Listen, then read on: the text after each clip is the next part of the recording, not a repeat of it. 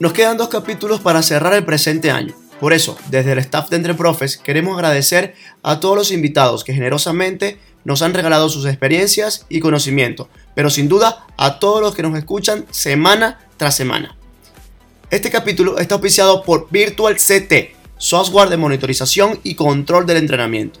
Por eso, les recuerdo a todos los interesados en adquirir esta plataforma que pueden gozar de un código de descuento. En lo que se refiere al presente episodio, hoy nos vamos a Centroamérica para charlar con Fernando Guerra, preparador físico de la Selección Nacional del Salvador, quien reseñará todo el trabajo que lleva a cabo en la Selección Nacional. Comencemos.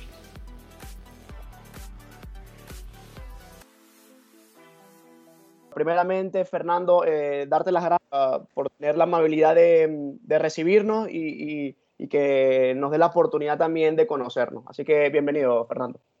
No, al contrario, es un gusto poder estar con ustedes. La verdad que eh, es un programa muy entretenido y como les decía,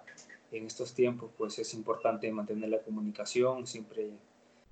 eh, siguiendo las instrucciones que nos da Sanidad, los ministerios de, de salud, pero queda poder compartir un poquito de, de, lo que cada quien hace pues a través de estos medios y un programa como el de ustedes. Fer, ya para, para meternos en contexto eh, y, situarnos, eh, quisiera que nos hablases eh, cómo te inicias en el, en el, mundo del entrenamiento y la preparación física. Bueno, este, yo estudio primeramente la, la licenciatura en educación física este, y a través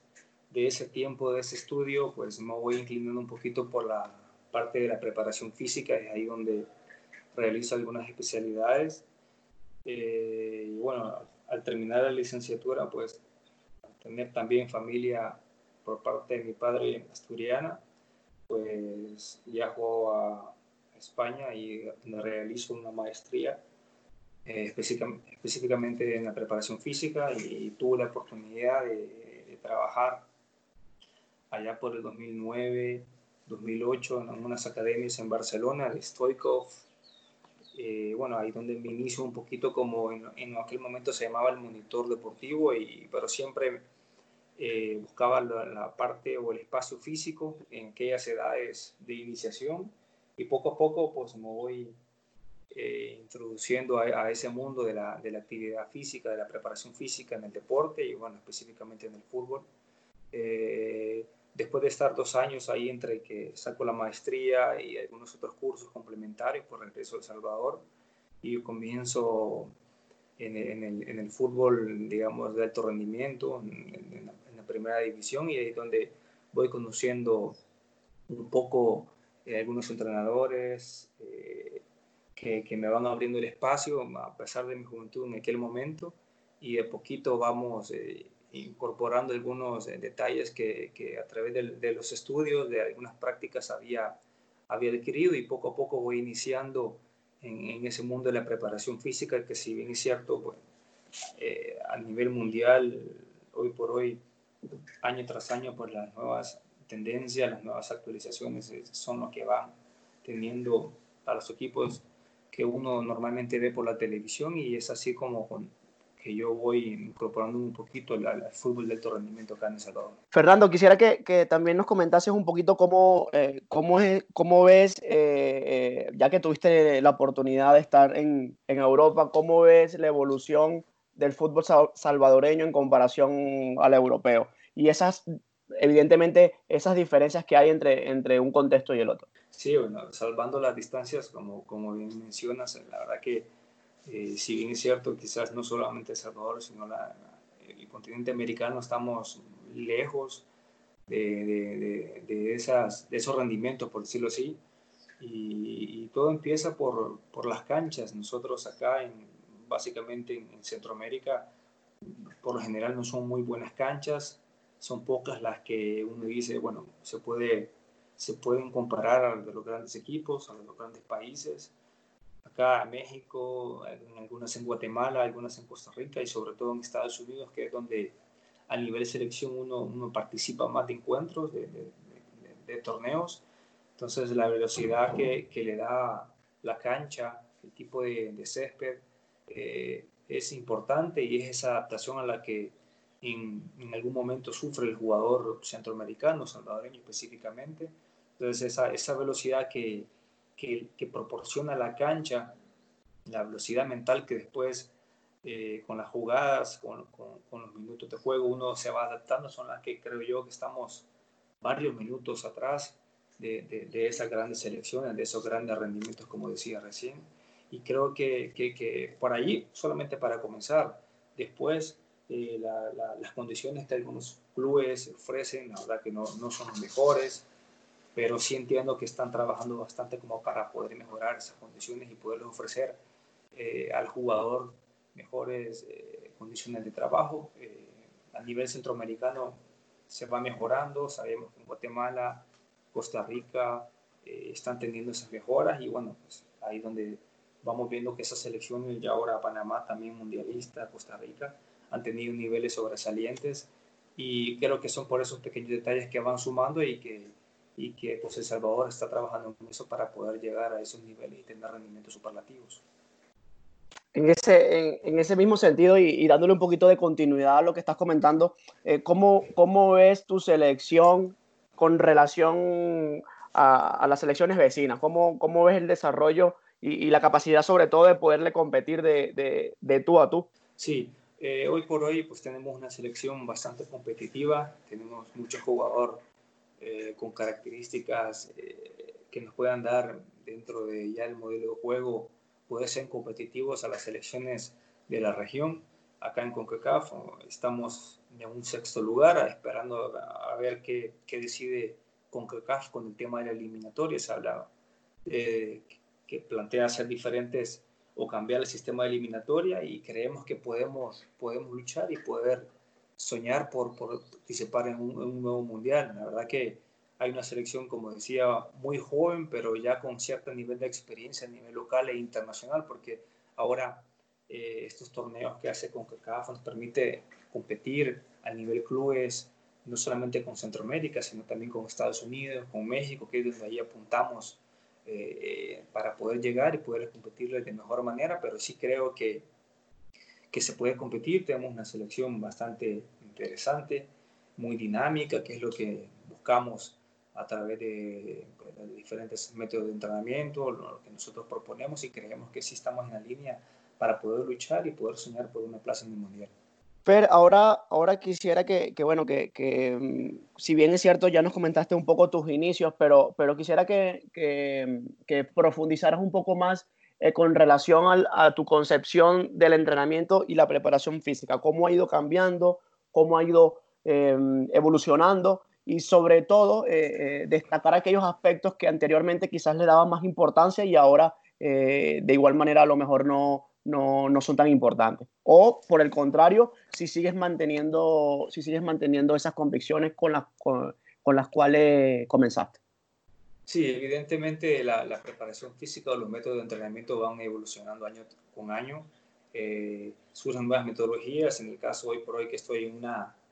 eh, selección, la metodología tiene que cambiar porque no es, no estamos día a día con los jugadores, pero sí se le da el seguimiento necesario para poder eh, tener una mejor, un mejor diagnóstico de los jugadores y poder así eh, recibirlo cuando llegan con nosotros. En el tema de la metodología,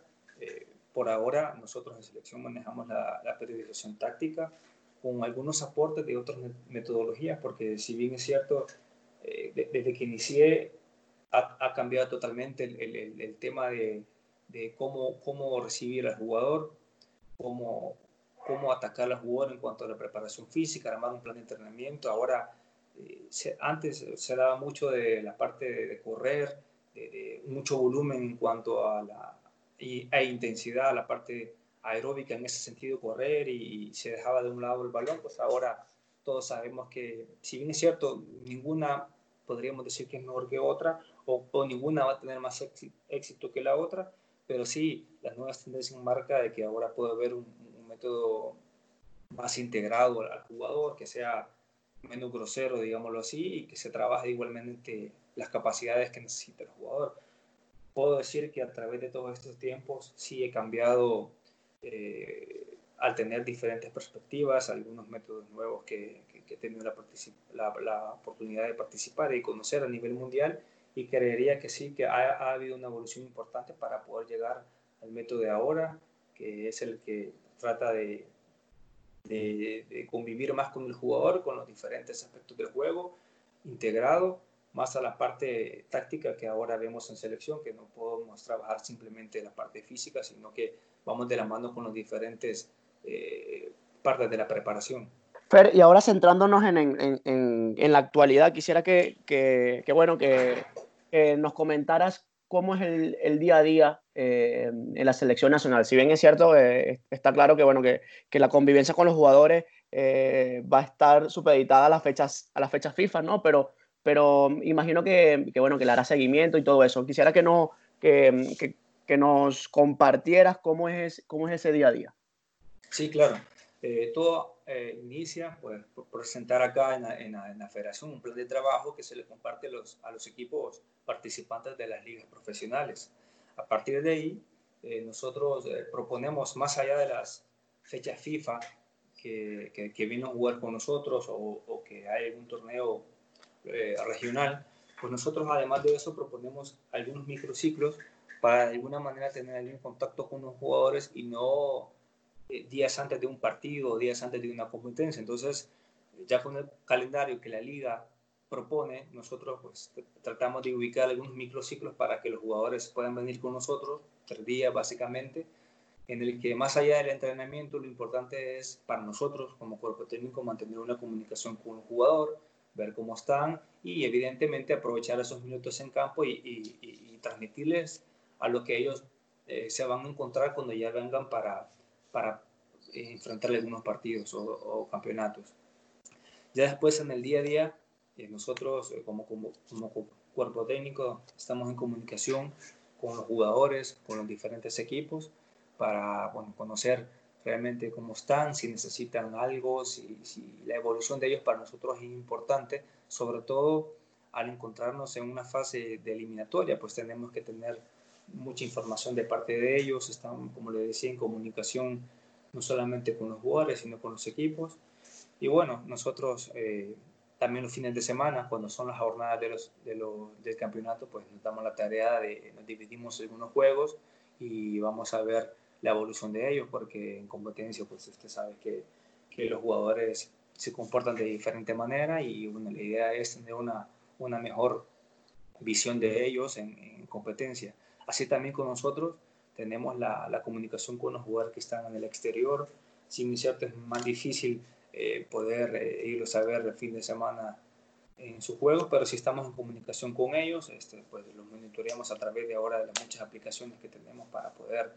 eh, darle ese seguimiento oportuno, necesario que tenemos que tener nosotros para la hora de confeccionar o diseñar una lista previo a una fecha FIFA. Y en el día a día de nosotros como cuerpo, como cuerpo técnico, pues la verdad que antes que, que sufriéramos esto de la, de la pandemia, pues sí teníamos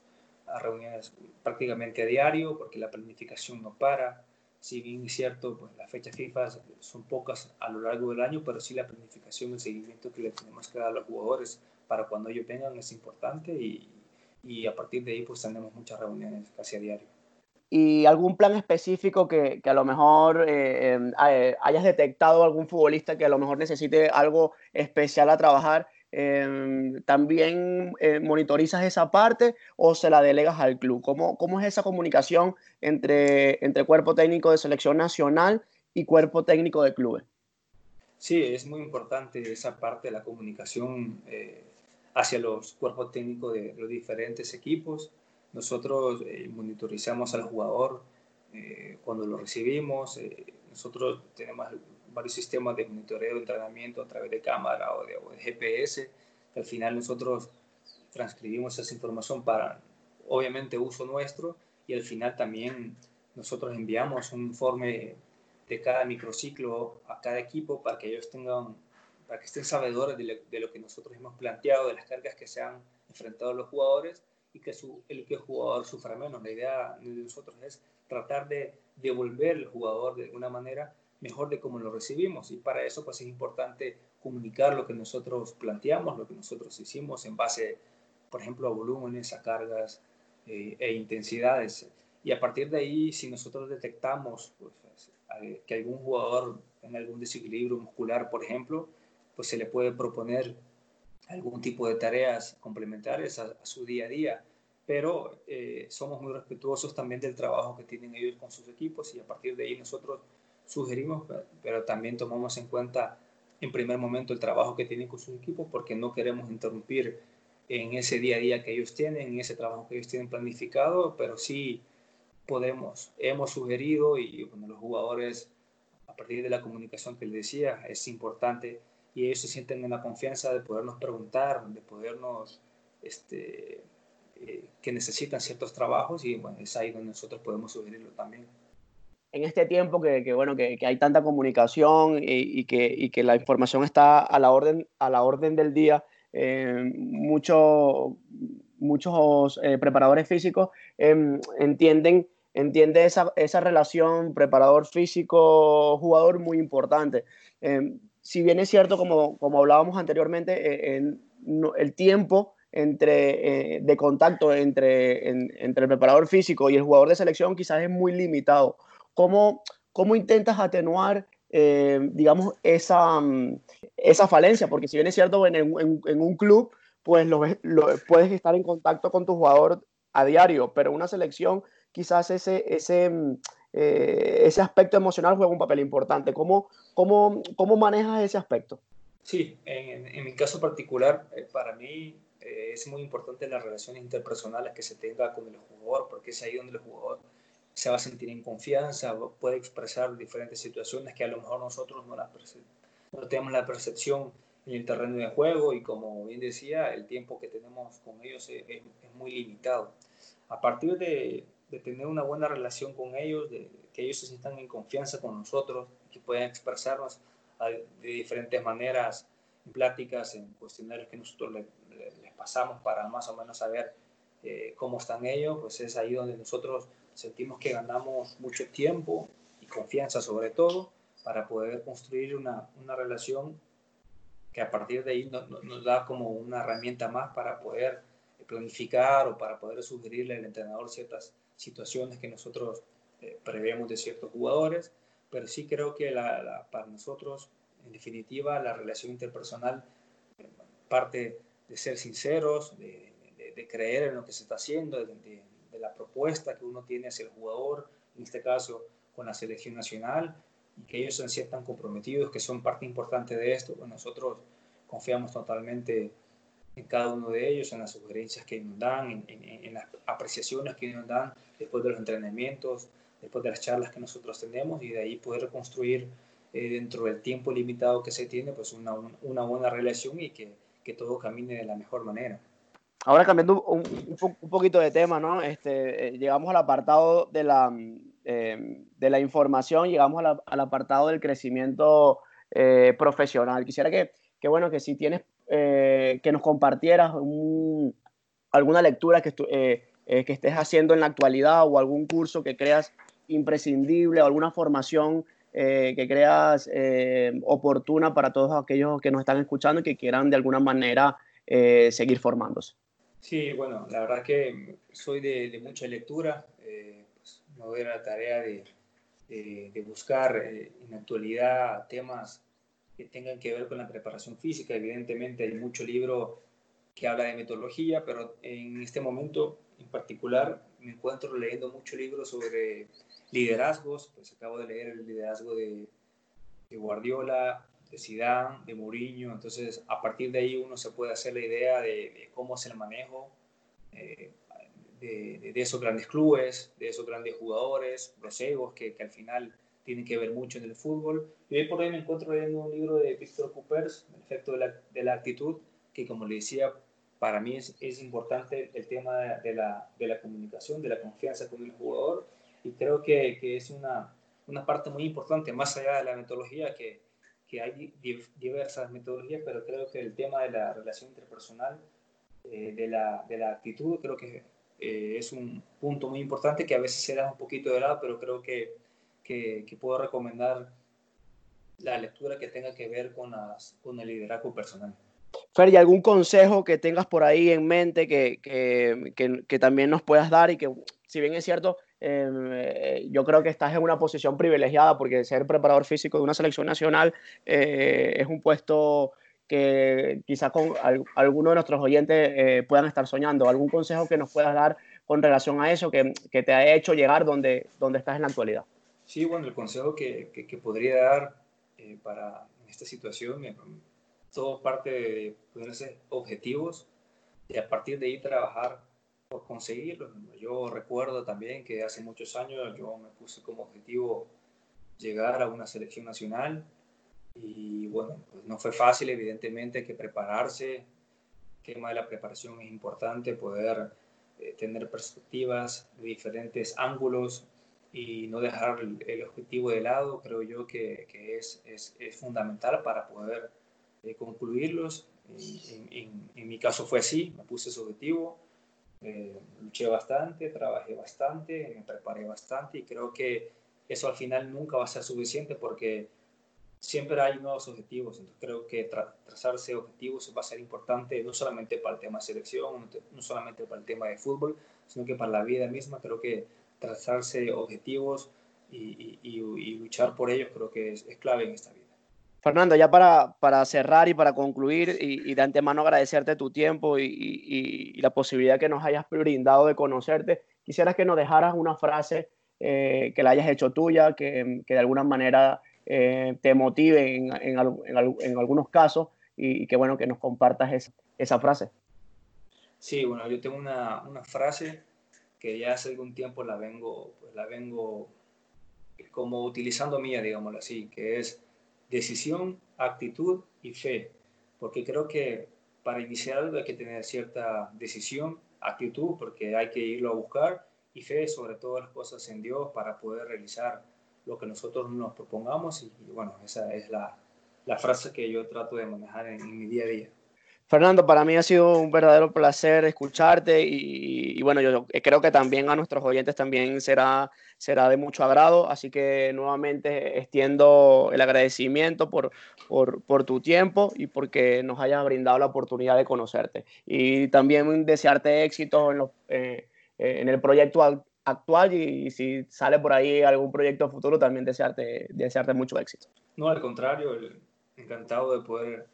haber compartido este, este momento con ustedes. La verdad que en este tiempo de la comunicación es importante mantenernos en eso y creo que compartir un poquito de lo que hacemos y lo que la gente está haciendo, pues en este tiempo nos viene bien para tener diferentes perspectivas y seguir adelante en el camino que cada quien se va trazando.